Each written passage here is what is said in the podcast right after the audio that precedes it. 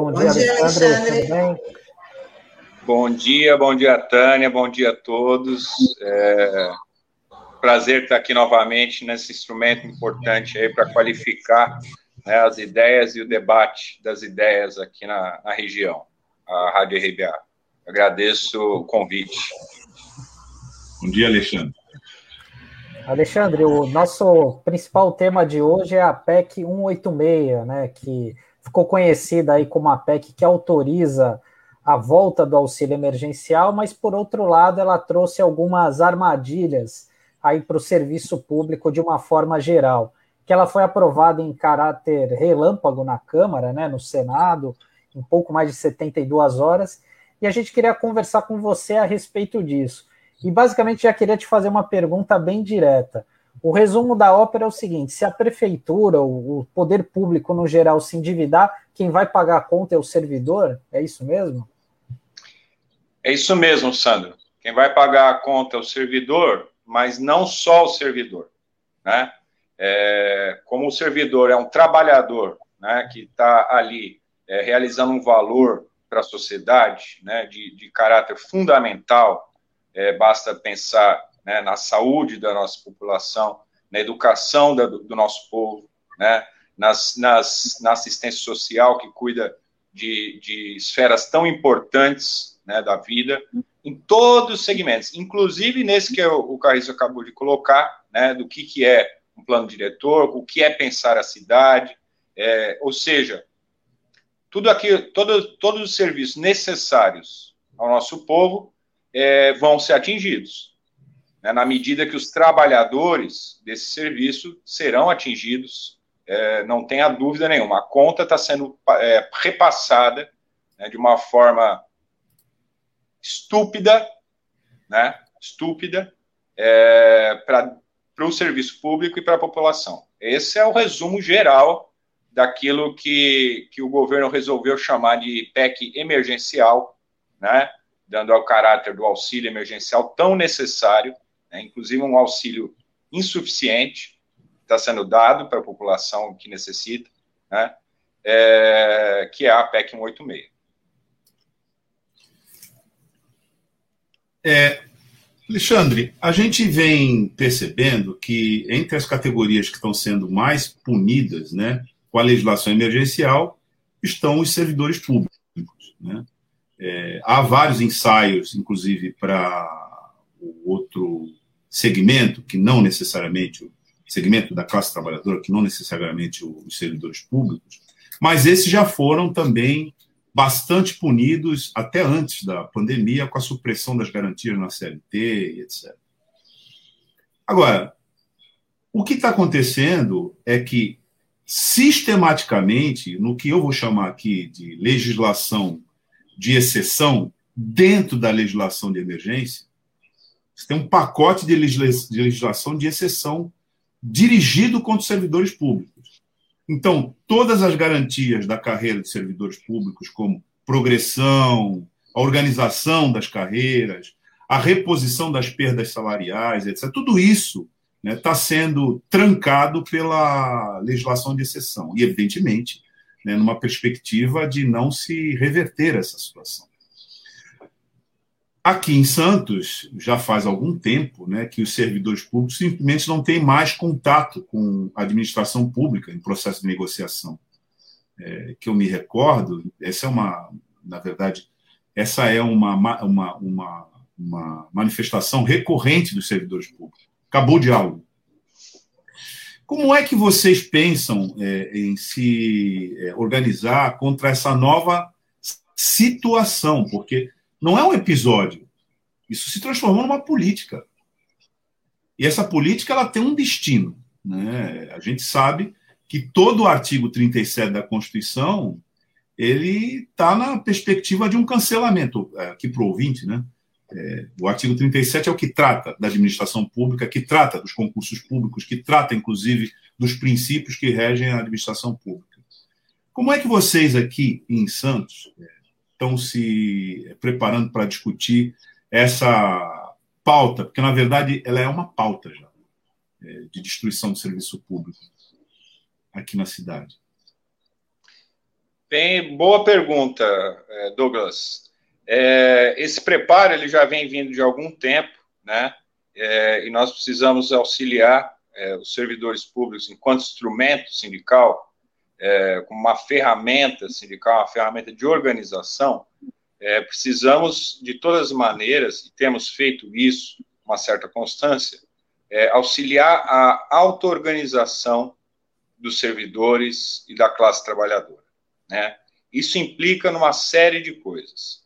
Eu queria lembrar o que você falou aqui, que é uma pauta, né, só colocar novamente esse ponto, né, é, de maneira geral, gente, vamos olhar agora o que a gente está falando, né, sobre a PEC 186 e daí dessa totalidade, vamos vir aqui para Santos. Né, é, ela, tem, ela tem como objetivo essa PEC 186, chamada de PEC emergencial, o objetivo básico é reduzir investimento público-social.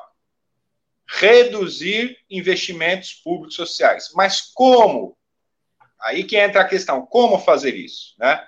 Ela vai, ela adota essas medidas que ela traz. Olha, precisa congelar salários, porque você tem que liberar uma parte do dinheiro, né, para outros interesses. Então, se eu tenho que, se o objetivo e é este o objetivo, né, não só este, mas esse, de reduzir o investimento público na sociedade, então ela vai congelar salários, ela vai suspender concursos, né, e vai criar várias limitações.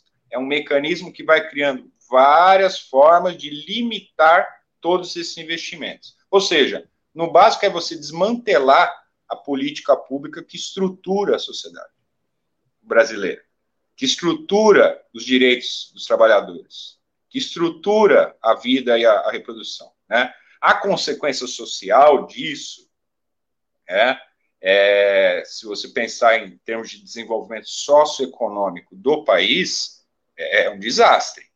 E aí o desastre logo se vê, né, não de agora, mas daí logo à frente. A gente já está vivendo um desastre, né, que causado inclusive pela pandemia. Agora, todas essas esse plano é importante a gente falar disso, né? Como é que se faz então todo esse esse desinvestimento na, na questão política da, da política de sociedade, né, do investimento público social? É, vamos lembrar aqui o ouvinte vai vai lembrar e vocês também vão lembrar quais foram as reformas apresentadas nos últimos anos que colocava o seguinte: olha, nós temos a solução para o problema que estamos vivendo, né? É, nós vamos ter uma solução para retomar o emprego, emprego, trabalho, para retomar o crescimento econômico, porque não tinha, né? Estamos congelado no tempo. E e, e, qual foi o resultado mesmo dessas reformas? Vamos lembrar, a reforma da Previdência, a reforma trabalhista, foi a primeira que veio, né? Já para assentar em cima dos direitos dos trabalhadores e para tentar, justamente, é, abrir esse campo de desinvestimento, né? Trouxe algum emprego? Ah, o país ele está tendo crescimento, ele teve crescimento, trouxe algo é, que realmente foi relevante do ponto de vista de crescimento de emprego, de, de, de diminuição do desemprego? Não. E a reforma da Previdência também foi vendida com a mesma ideia: vamos retomar emprego, a gente precisa de crescimento econômico. Teve algum impacto social significativo com a reforma da Previdência? Impuseram o teto de gastos. Lembra da emenda constitucional 95? Olha, precisamos colocar um teto, sabe, gente? Porque senão, é, veja, o dinheiro vai crescendo, a gente vai investindo muito em saúde e educação e a gente tem que ter um teto. Na verdade, esse teto era para poder liberar dinheiro para outros interesses. Né? Pagamento de juros da dívida, pagamento disso, subvenção para o grande empresariado, para parará. Teve algum efeito prático? O que, que a gente vê hoje? Mesmo antes da pandemia, teve algum efeito prático no emprego, no crescimento econômico? Nenhum. Nenhum.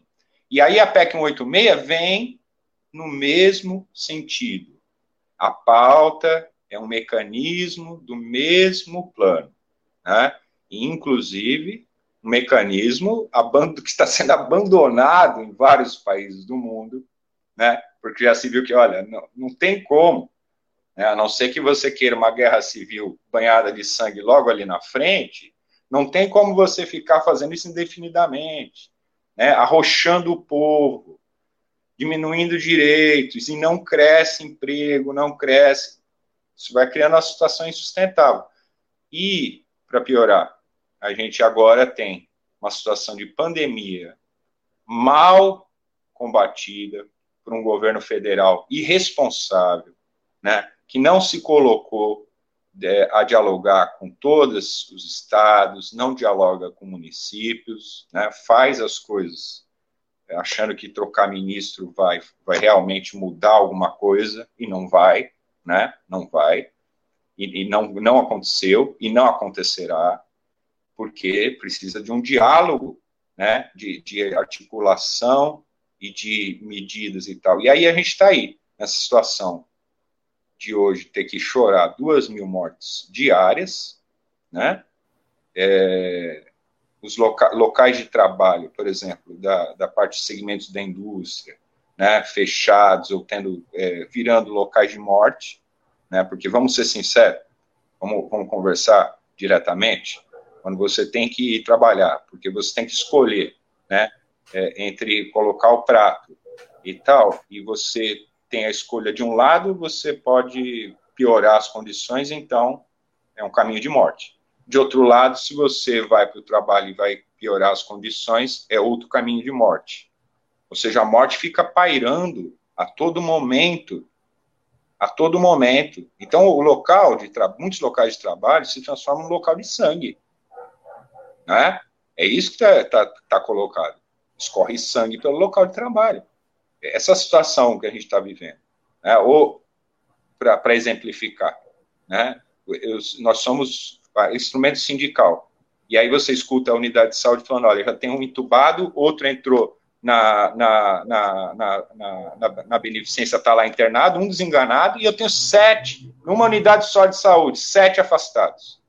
E você acha que amanhã vai melhorar? Né? É complicado.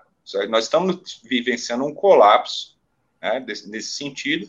E aí vem uma PEC 186, né, que não alivia em nada, pelo contrário, fica empurrando a conta, cria mecanismos, inclusive, agora se você específico, né, a, a PEC 186, ela é uma faca no pescoço dos servidores públicos.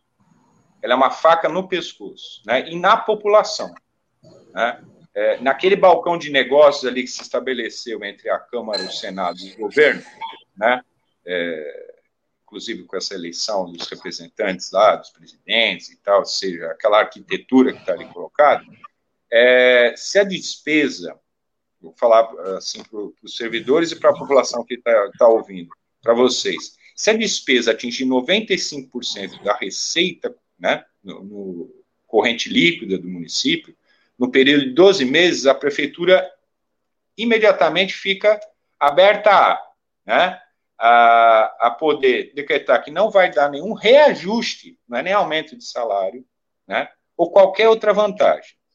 Ela não pode mais criar cargos, mesmo que haja uma necessidade, porque vai aumentar a despesa. A gente está e, e a, o governo pela PEC 186 está pensando tudo pelo lado financeiro, tudo pelo lado da, da moeda e nada pelo lado da necessidade, nada pelo lado público, né?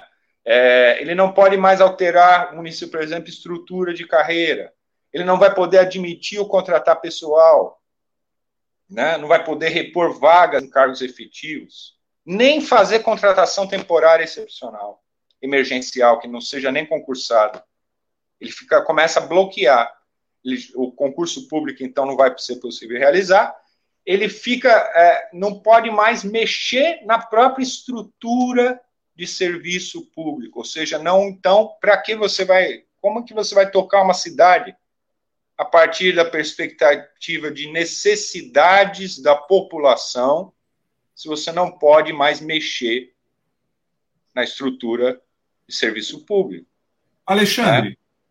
nós não estaríamos, é, com essa descrição que você deu e que você apresentou, é, na prática já vivendo o desmantelamento do Estado, é, inclusive pelo cancelamento daquilo que a gente dizia antes, aquele, aquelas normas né, que estabeleciam garantias para o serviço público e para o servidor público e para o acesso, inclusive, à máquina pública mediante impessoalidade, através de concurso, na medida em que, quando a gente perde né, essa garantia, quando a gente perde essa, essa possibilidade, a gente também a gente não fica é, numa situação em que não haja uma contrapartida. Ah, que é a entrega da gestão dos serviços públicos para as organizações sociais.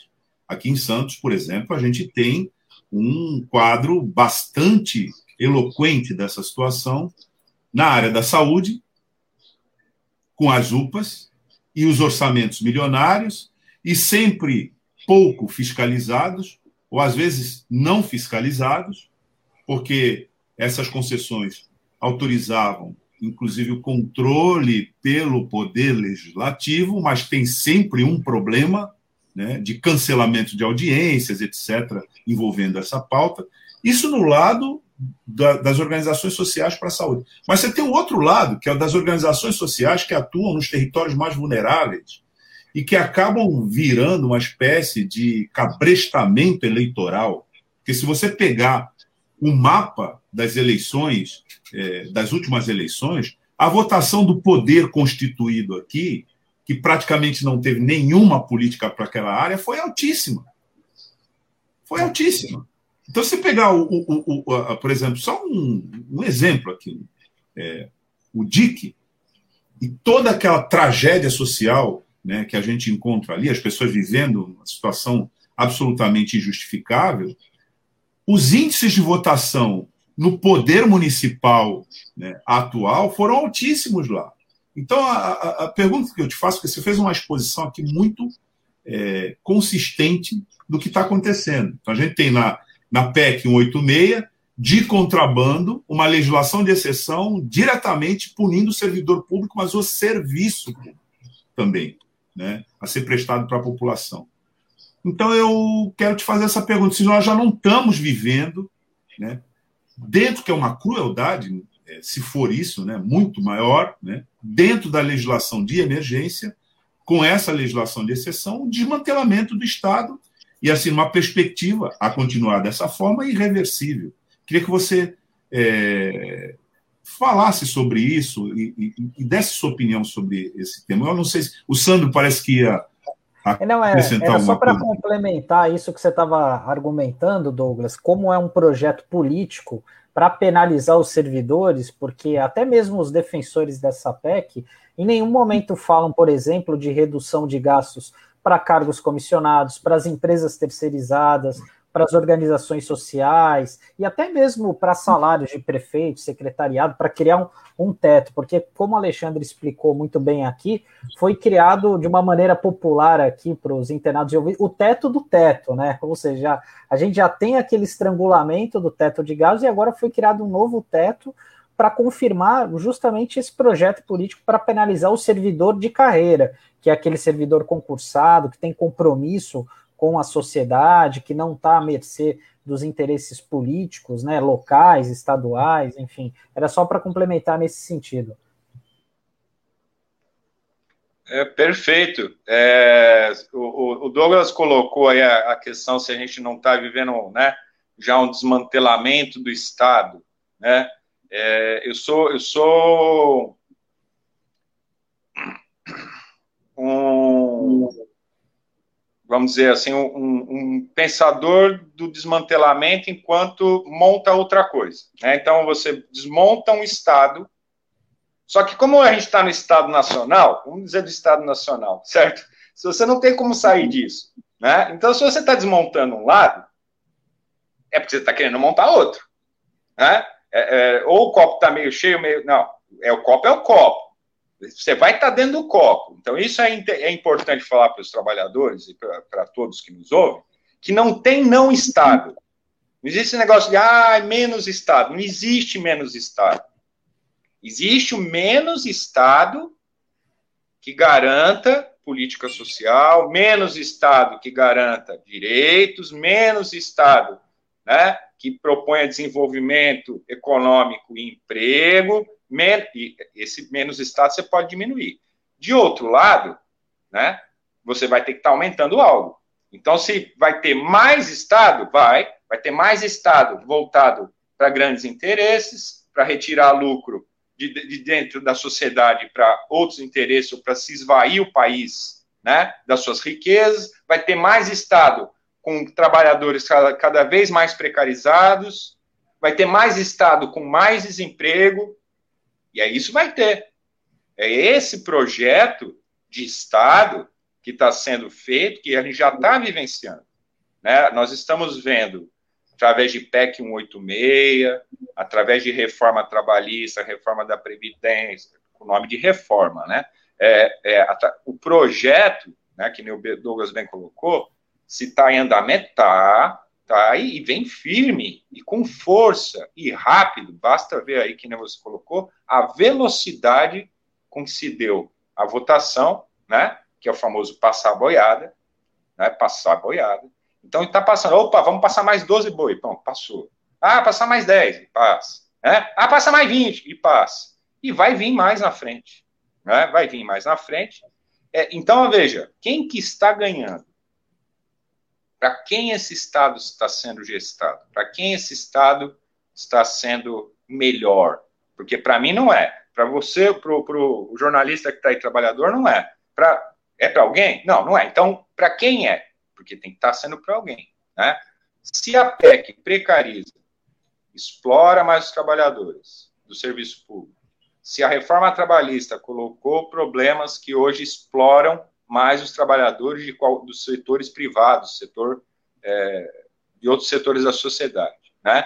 Se quase metade da riqueza pública do orçamento é, fe, é usado para pagar juros e amortização de dívida pública, metade de tudo que nós produzimos enquanto brasileiros, metade da laranjinha é passada para não brasileiros ou para brasileiros que andam de iate, certo? E tem mais de um iate, inclusive. E não sou eu, não é ninguém.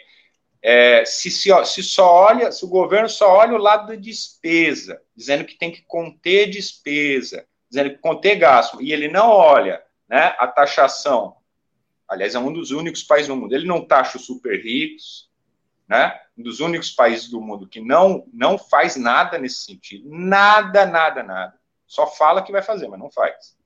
Né? É, ele não diminui a regressividade do nosso sistema tributário, quer dizer o seguinte: quem paga mais imposto? Quem paga mais imposto no país?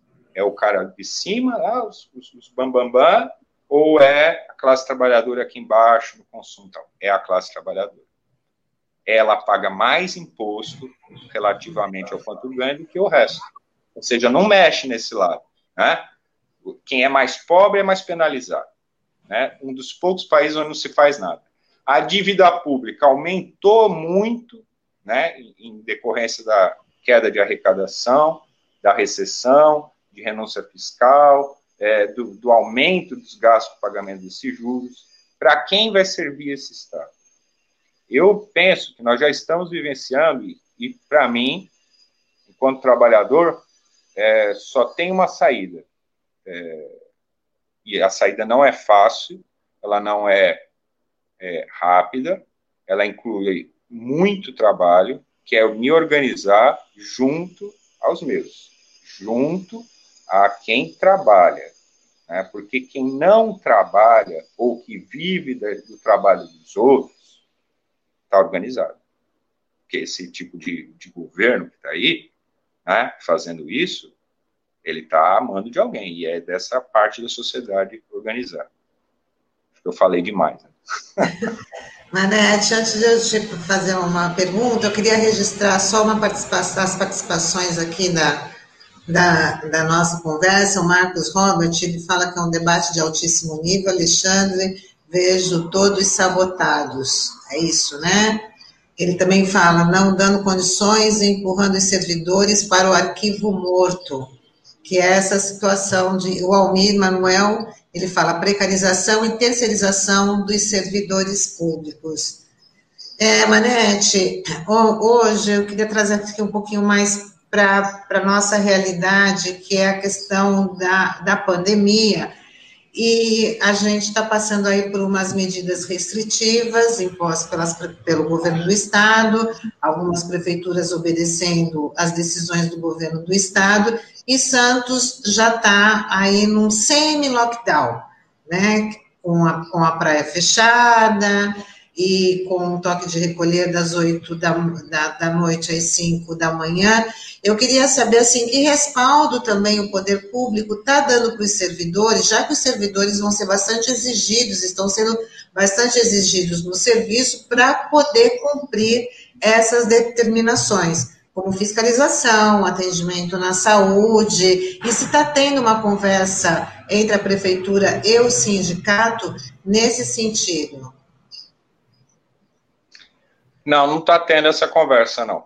Ah, ah, todas as medidas que nós, o sindicato, né, é, capturou, é, captou da categoria, né, e desses problemas vivenciados pelos servidores públicos, a gente transformou em documento e avisou é, a, a, ao governo, né, nas suas N formas, e, aí todos estão avisados, né, secretário de Educação, secretário de Saúde, é, e, o, e dirigido ao gabinete, né? O diálogo é na base do aviso e da denúncia e da pancada. Esse é o diálogo. Né? Não há diálogo. Né? Eu entendo é, que nesse momento de pandemia, né, é, pouco, pouco se fez em relação a, a, a organização do trabalho, muitas coisas que aconteceram em relação à organização do trabalho, porque nós temos, vamos ter trabalhos variados mesmo, olha, pessoal da saúde não, não tem vez, é isso mesmo, a linha de frente, entendeu? E, e, e atenção, soldados, levante pau na máquina, né? É isso, no final é isso. É, o que está trazendo né, estresse, é, problemas vários de saúde mental, inclusive, né? A gente está vendo aí, não é só aqui em Santos.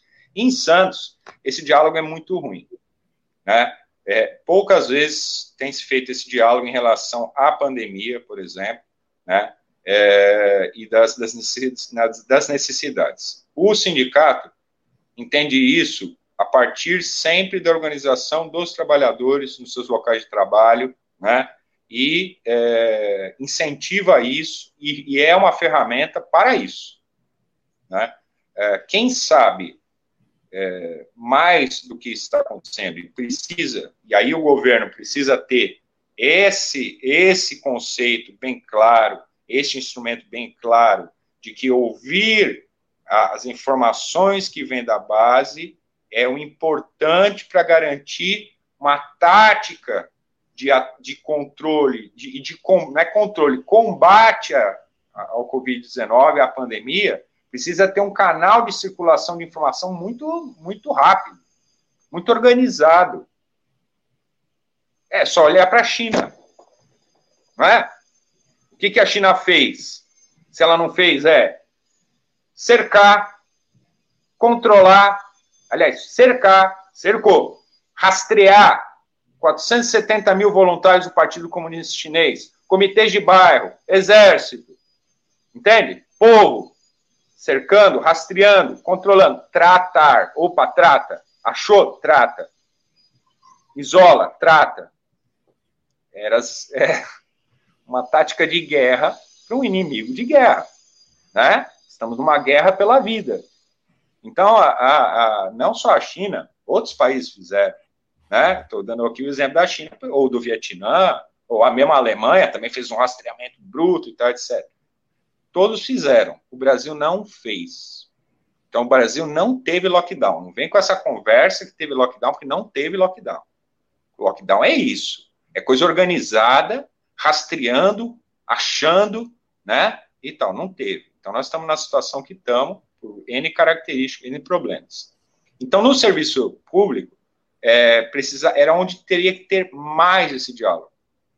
né, de, de ouvir e de dialogar com os problemas que, estão, que são gerados lá e organizar os servidores e tal. Há, há muitas partes da organização acontecem, Santos? Acontecem.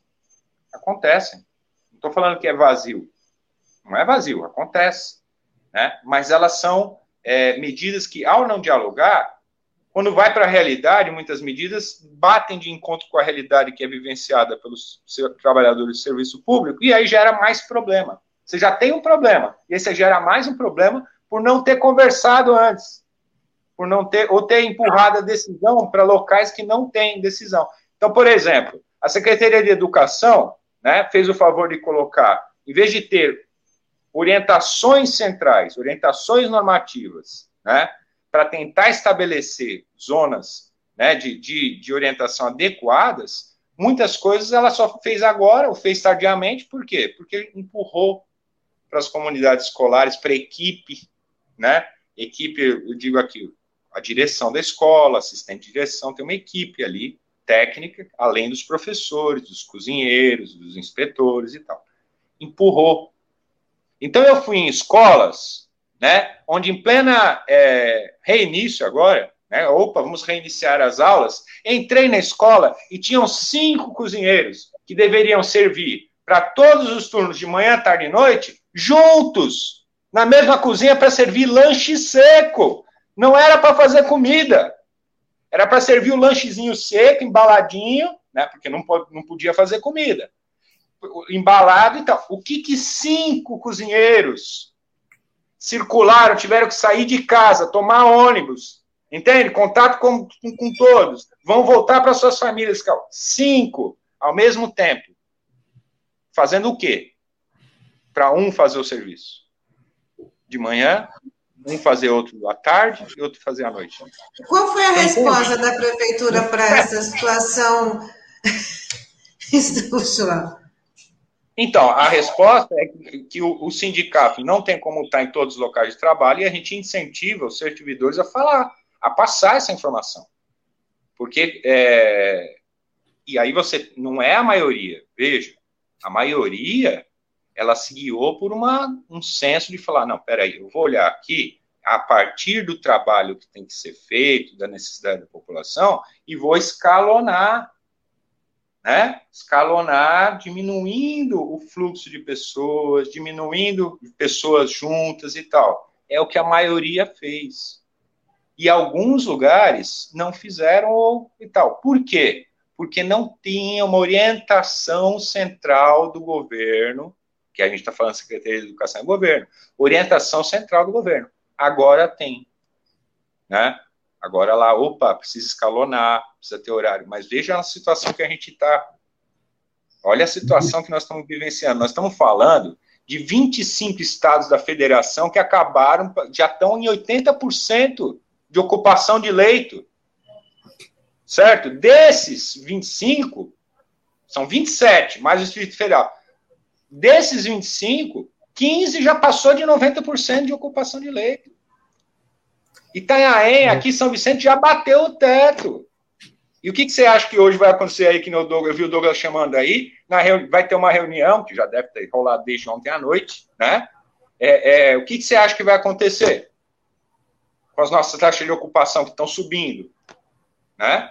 E a gente vai ter que dar um jeito, porque a gente não vive isolado da sociedade, né? A Santos vive isolado, não vive, né? Se não tiver Exatamente. lá na cidade do lado, ele vai para uma outra cidade. Não tem Exatamente. jeito, a pessoa morre. E, e, e só para exemplificar essa questão da falta de uma diretriz na prefeitura, o que é algo bastante sintomático, que tem tudo a ver com o que a gente conversou aqui hoje sobre a falta de diálogo com os servidores, é que a Secretaria de Gestão, que normalmente é que faz esse diálogo com a categoria, está sem um titular há do, há três vezes, né? Desde que o Rogério Santos assumiu, não tem o titular, né? Então isso exemplifica bem esse dia a dia aí que vocês estão passando com a questão da Covid, né?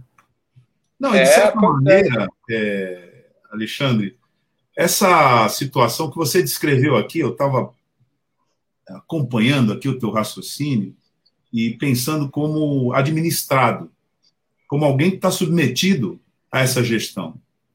E penso que aquele que nos acompanha aqui pelo Dial e mesmo pelas plataformas digitais está na mesma situação. Vários deles, se não todos, dizendo: puxa, mas eu não sabia disso. Não tinha essas informações. Quer dizer, com uma administração, uma gestão, nós estamos, gente, a situação em que o país se encontra começou efetivamente em março de 2020. Nós já estamos em março de 2021. Nós passamos, se a gente for fazer um, um, um, na verdade, assim, uma avaliação bem geral, as atitudes tomadas desde o começo são elas variam entre negligência e responsabilidade.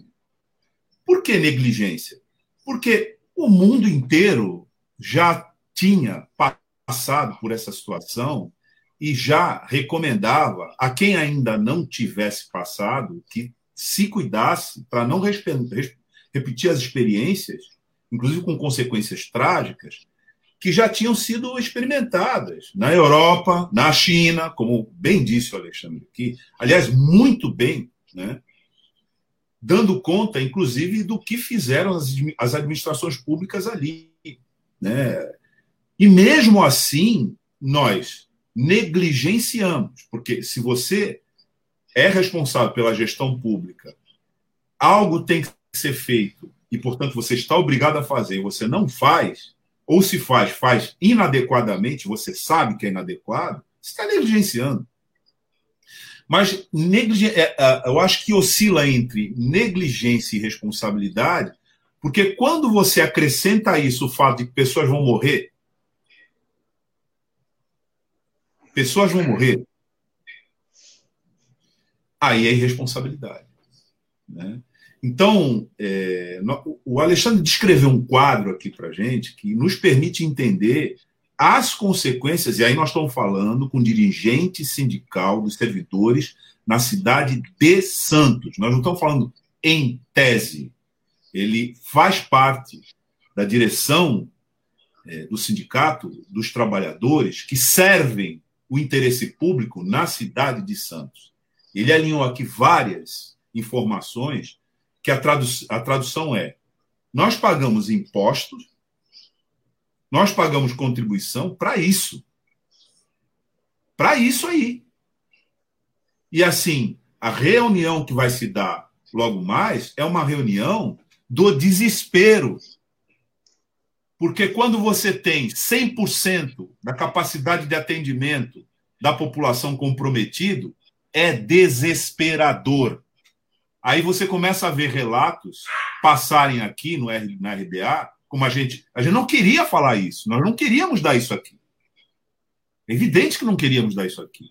Mas a gente é obrigado a falar aqui que os médicos da região estão tendo que olhar vários doentes e escolher quem vai receber auxílio quem vai morrer. Você tem condições de entender qual é o trauma que uma pessoa que passa por essa experiência carrega para a vida dela inteira? Uma pessoa que tem alguma empatia, sensibilidade, não é preciso ter muita, não. Né? Para falar assim, eu decidi que aquela pessoa iria morrer. Você tem dimensão do que é isso? E esse, normalmente, é o servidor público. Então, eu, eu, eu, quero ressaltar isso aqui, Alexandre, primeiro pela pela abrangência da exposição que você fez. Né? E, e, e, diria é, a consistência também né? da, da, posição que você ocupa, de dirigente sindical. E, e como isso é importante para nós todos. Você que nos ouve aí, você que nos acompanha pelas plataformas digitais, essa é a realidade. Essa é a realidade. Que, infelizmente, é, ela é gerada não é só pelo vírus, mas é pelo vírus associado à negligência administrativa. Se tem a causa da morte, tem a agravante. E a gente vem insistindo nisso aqui.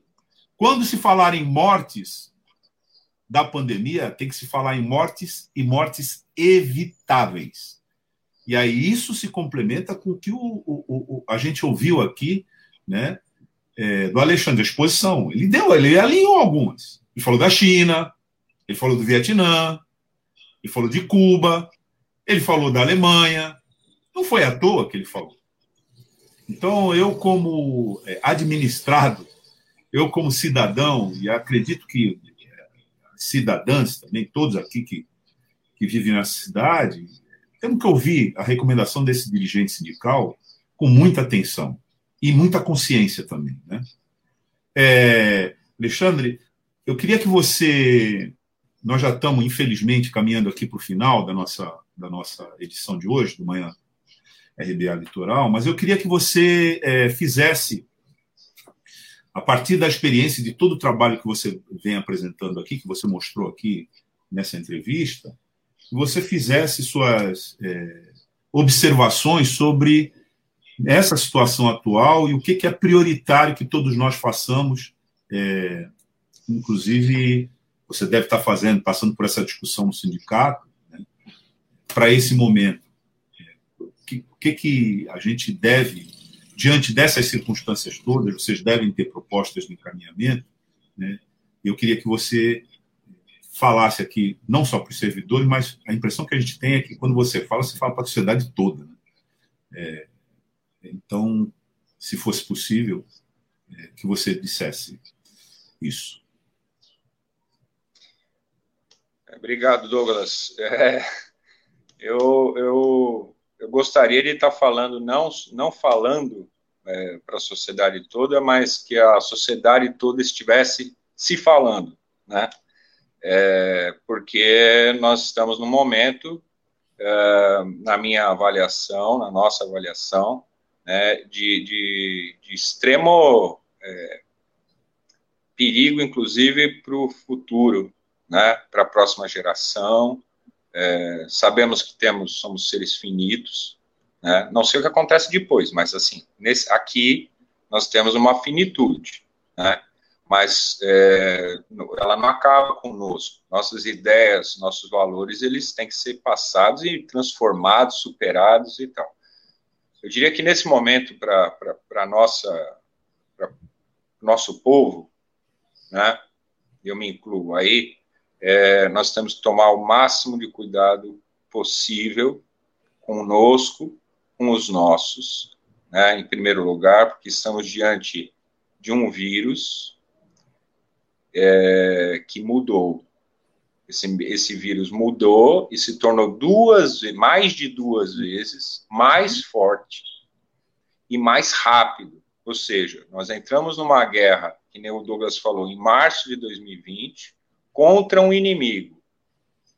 Estamos cansados, estamos esgotando os nossos profissionais que estão na linha de frente, Estamos há um ano nesse combate e agora estamos no mesmo combate com um inimigo duas vezes mais rápido e mais forte. Então não é pouca coisa. Isso é muita coisa. Se nós não não valorizarmos os nossos serviços públicos, né? Isso se vê aí quando agora vemos hospitais particulares vão pedir vaga para quem? Que bater no teto. Para quem que eles vão pedir? no serviço público, no hospital público, porque né, se nós não tivermos um Estado que seja favorável aos trabalhadores e que mantenha e que amplie esse serviço público nesse momento e para frente, nós vamos ter o que o Douglas falou, nós estamos falando de uma irresponsabilidade em relação à vida e vamos ter mais mortes. Mortes dos nossos familiares, dos nossos conhecidos, dos nossos colegas de trabalho, mortes que podem ser evitadas. A partir da nossa posição, entendendo que a ciência precisa ser o nosso norte, não é achismo, não é negacionismo, né, que vai fazer a situação mudar. A gente precisa se nortear pelos trabalhadores que realizam a ciência e que fazem o conhecimento. Precisamos é, nos, nos manter, quem puder, isolados e aos seus de, de, desta forma, o máximo possível. Né? E em relação a aqueles que deveriam, né, é, e que usufruíram né, da, da, dos nossos anseios enquanto povo, enquanto trabalhadores, no voto, né, que eles foram votados por talvez representarem aquilo que a sociedade deseja para si, é cobrança do que tem que fazer. Então é, é, realmente, ah, eu não posso, eu não posso ir lá é, me mobilizar na frente do, do, do, do, candidato que agora é governo e tal. Então você vai para a rede social, você vai fazer a crítica, você vai cobrar que as coisas sejam é, encaminhadas, que sejam resolvidas. Não é possível, que nem falou aí, você aqui na Zona Noroeste tem uma UPA que está tocada lá para uma organização social, recebendo milhões, certo? E aí bota um container, e agora você quer usar a rede de atenção básica de saúde achando que vai é, transformar a rede de saúde as policlínicas numa extensão do hospital, porque não vai. Não vai, não tem respirador na policlínica, não tem oxigênio, né? Desmontou o hospital de campanha? Desmontou ou não desmontou? Desmontou. Então, então. E agora? Nós estamos na mesma, como é que fala? Na mesma capacidade chinesa de montar um hospital em 10 dias? Milhares de. Não, não estamos, né? Então, assim, é, é, a gente vai precisar né, que sejam mais ágeis os nossos governos, o governo municipal em Santos, né, é, precisa ser ágil com os governos da região, e aí ele está certo, tem que chamar mesmo, tem que conversar com São Vicente, com Guarujá, com Batão do lado, porque nós não vamos escapar disso, né? É, desculpa que eu já vou ficando mais alterado, né? Eu, eu me emociono, eu sou meio italianinho, eu vou me emocionando, entende? Então, assim, é, nós precisamos é, dessa articulação. Nós precisamos que o governo dê resposta, nós precisamos de auxílio para a população, né? nós vimos aí o governo do estado de São Paulo, por exemplo, agora é, colocar que, olha, eu preciso dar um auxílio para os empresários, para as empresas, para os pequenos negócios, né? É porque precisa mesmo. Precisa mesmo.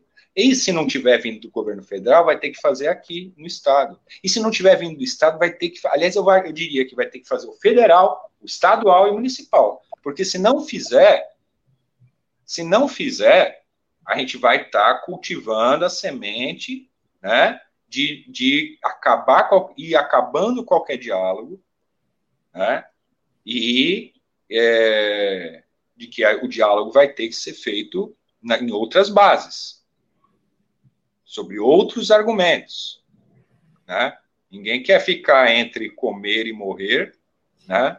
É, por conta de responsabilidade é, de coisas que teriam que ser tocadas e não, e não são tocadas. Se não são tocadas, não são levadas adiante, é, há o risco de, de, de, ter rebeliões e tal, lógico. E, aliás, se eu fosse para a rua por conta de uma rebelião popular, para exigir né, o que os governos têm que se fazer e que o Estado tem que fazer, tem que ir para a rua mesmo. Mas tem Covid, mas vai ter que ir. Porque aí você fica entre a morte e a morte. Qual que você vai escolher? Né? A morte ou a morte com possibilidade de vida? Para você, para os seus familiares e tal. Então, a gente tem que cobrar os governos e tem que é, se organizar enquanto classe trabalhadora. Saber que a nossa classe é o que nos salva. Né? Não é a gente da elite financeira que está lá encostada lá, lucrando, que vai te atender no hospital, que vai te atender na policlínica, que vai ser seu professor, que vai é, trabalhar para ter receita no município, que vai fiscalizar. Não é. São trabalhadores. Desculpa se eu me alonguei. Não, imagina, Alexandre, eu acho que nessa situação, e nesse momento, mas para ser mais preciso, né, nós precisamos ter realmente, não dá para tergiversar, não dá para a gente falar sem ter muita precisão, contundência, incisividade, porque a gente já está vivendo as consequências da gente ficar é, tergiversando sobre uma realidade absolutamente é, letal, né? Acho que não tem outra palavra para a gente classificar como essa que nós estamos vivendo. O problema é que essa letalidade ela não, ela não tem sido percebida adequadamente por grande parte da sociedade, o que aumenta mais para nós, em prejuízo do povo, a situação sanitária e política. Essa é a questão. Então, a gente agradece muito a tua participação aqui no Menino Brasil RDA hoje, né? porque a gente precisa entender não só a questão mais geral, mas local, a tradução local dos problemas que estão acontecendo. Aqui, os interlocutores locais são fundamentais nisso, e você, aqui com a exposição que você fez, é, nos ajuda muito a entender o que está se passando. A gente agradece a sua participação aqui no Manhã Brasil Atual, viu, Alexandre? Eu que agradeço a oportunidade. Né? É, é importante a gente é, participar com gente que qualifique, né? que vá, como eu chamo aí, é, que seja radical, no sentido de ir na raiz, né? É, de, de, ir na raiz dos problemas e não ficar. É, infelizmente, temos uma parte da população que ainda está tomada, muito tomada, né? pela superfície dos problemas, né? e não pela raiz. Eu agradeço novamente, Tânia, Douglas. Obrigada. Só para dar, um, dar uma satisfação aqui, acho que o Sandro teve algum probleminha, então sabe como é que é, né? Na, nessa agradeço era da internet. Também. E nessa era da internet. esse programa possível. Tá Obrigada, Manete. Até uma próxima oportunidade. Até a próxima.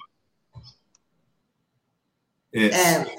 Douglas, antes da gente encerrar, eu queria até ler uma, uma, notícia super importante que aconteceu ontem na Câmara dos Deputados. É um projeto de coautoria do deputado Alexandre Padilha.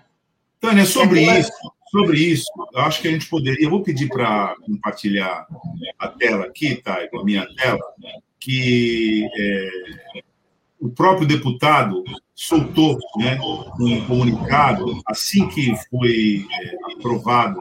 Na verdade, foi uma derrubada. Derrubado o veto, né? Exatamente. Então, quando foi derrubado o veto, imediatamente ele soltou um comunicado.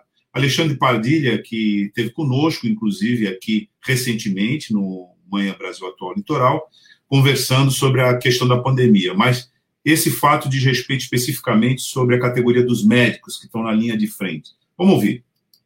Olá, pessoal. Quem fala é o deputado Alexandre Padilha, aqui no meio da Câmara dos Deputados. Vim aqui para um canto aqui onde eu posso falar com vocês sem máscara.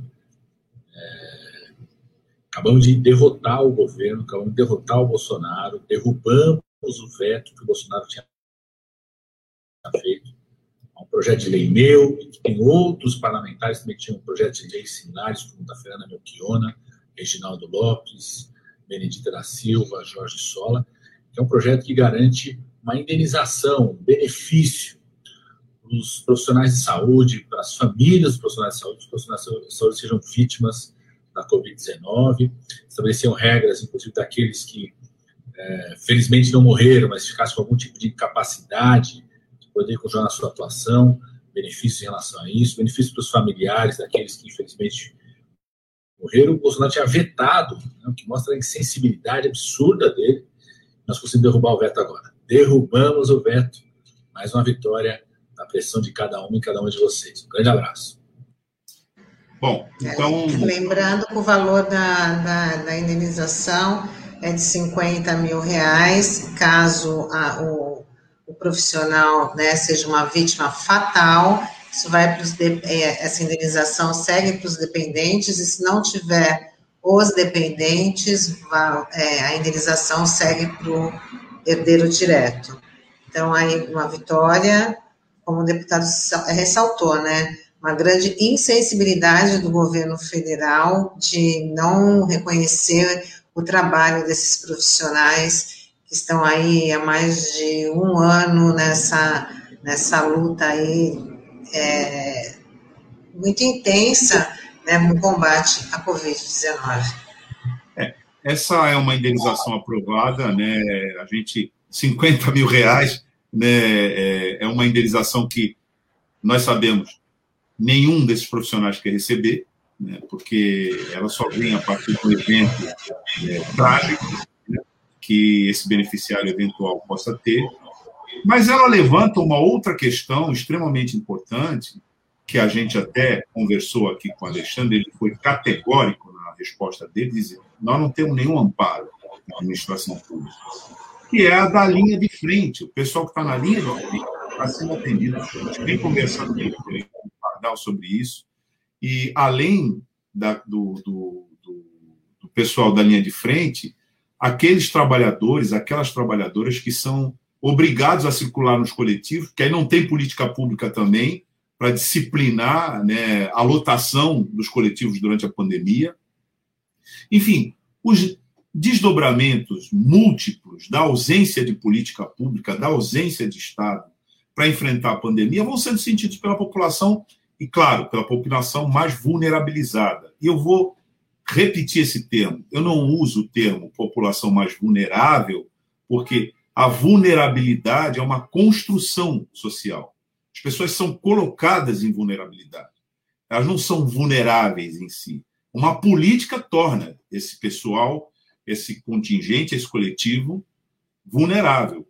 Então, quando um trabalhador do transporte coletivo tem que transportar outros trabalhadores numa condução lotada, aí está sendo construída uma vulnerabilização dessa população. Isso é política. Isso não é sorte, não é área, isso não é acaso, isso é política. O que torna a condução, o transporte coletivo na pandemia mais ou menos letal para quem vai fazer uso dele é a política.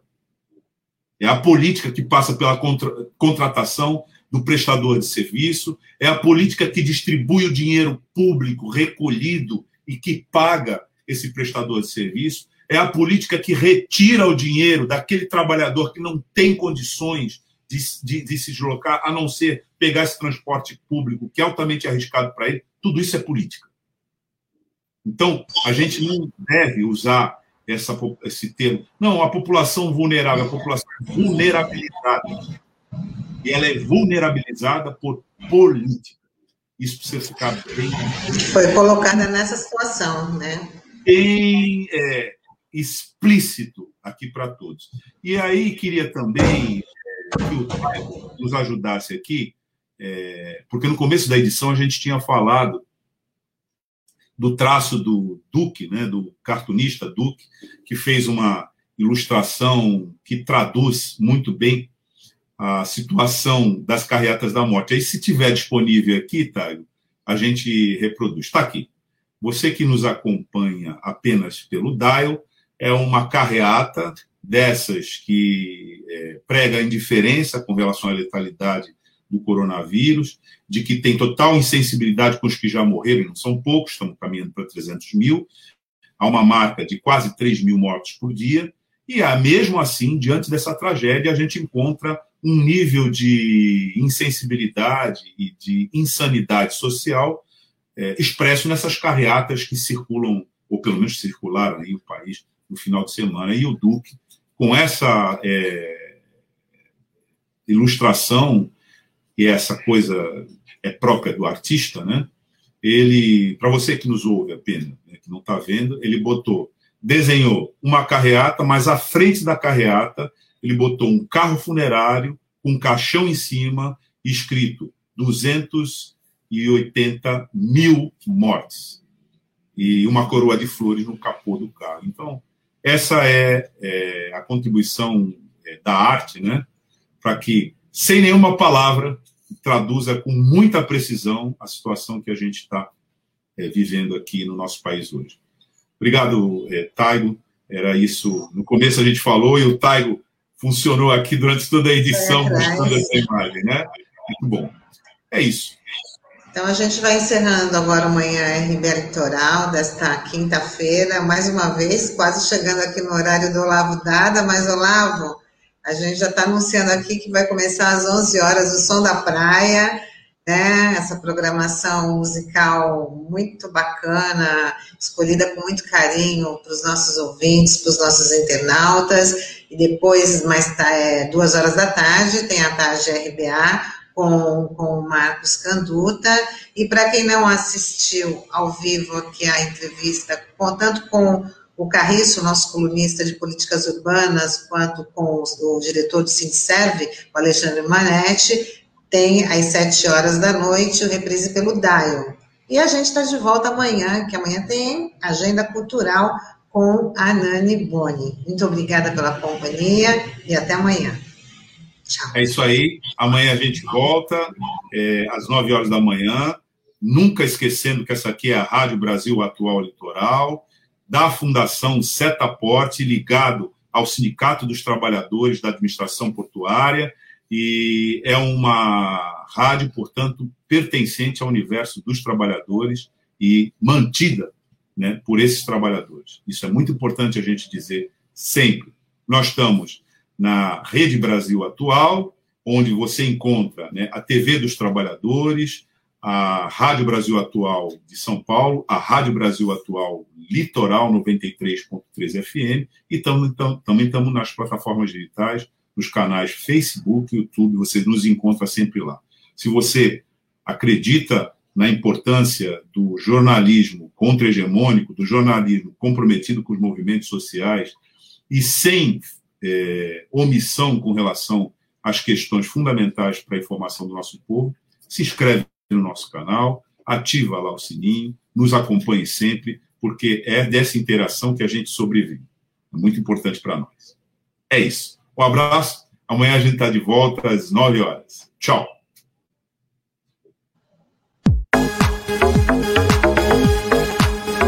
A Rádio Brasil Atual Litoral é uma realização da Fundação Setaporte, apoio cultural do Sindicato Setaporte.